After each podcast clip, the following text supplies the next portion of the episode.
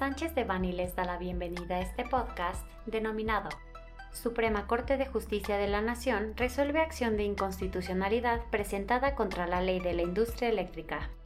Les recordamos que este material es únicamente informativo, por lo que no puede ser considerado como una asesoría legal. Para más información, favor de contactar a nuestros abogados de manera directa. Los días 5 y 7 de abril de 2022, el Pleno de la Suprema Corte de Justicia de la Nación discutió y resolvió la acción de inconstitucionalidad interpuesta por un grupo de senadores de la República en contra de la reforma a la ley de la industria eléctrica, publicada el 9 de marzo de 2021 en el Diario Oficial de la Federación no se reunieron los votos suficientes de los ministros de la Suprema Corte de Justicia de la Nación para invalidar de manera generalizada la citada reforma. La mayoría calificada requerida para tales efectos es de al menos ocho votos. Sin embargo, la mayoría simple de los ministros, al menos seis votos, determinaron la invalidez de varias disposiciones de la Ley de la Industria Eléctrica. Por ahora, esta decisión no implica que la reforma a la ley de la industria eléctrica vaya a ser aplicada de inmediato, ni que los amparos en proceso vayan a ser desestimados con motivo de lo resuelto por la Suprema Corte de Justicia de la Nación.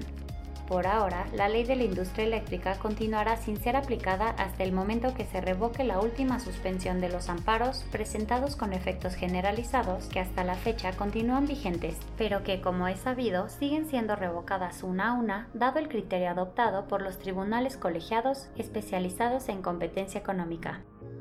De hecho, debido a que no se alcanzó la mayoría calificada, la resolución de la Suprema Corte de Justicia de la Nación a esta acción de inconstitucionalidad no obligará a los jueces y magistrados a resolver en determinado sentido los amparos que tienen a su cargo, aunque es altamente probable que sus sentencias reflejen varios de los argumentos expuestos en la sesión de hoy, principalmente aquellos adoptados por mayoría simple. Aún está pendiente que el Pleno de la Suprema Corte de Justicia de la Nación discuta y resuelva las dos controversias constitucionales presentadas por la Comisión Federal de Competencia Económica, COFESE, y por el Poder Ejecutivo del Estado de Colima, respectivamente, en contra de la misma reforma a diferencia de las acciones de inconstitucionalidad como la que nos ocupa, en la que se determina si una ley es o no conforme a la Constitución Política de los Estados Unidos Mexicanos y los tratados internacionales de los que México es parte. En las controversias constitucionales pendientes de resolución, se determinará si a través de la ley de la industria eléctrica, el Congreso de la Unión habría invadido o no otras esferas de facultades.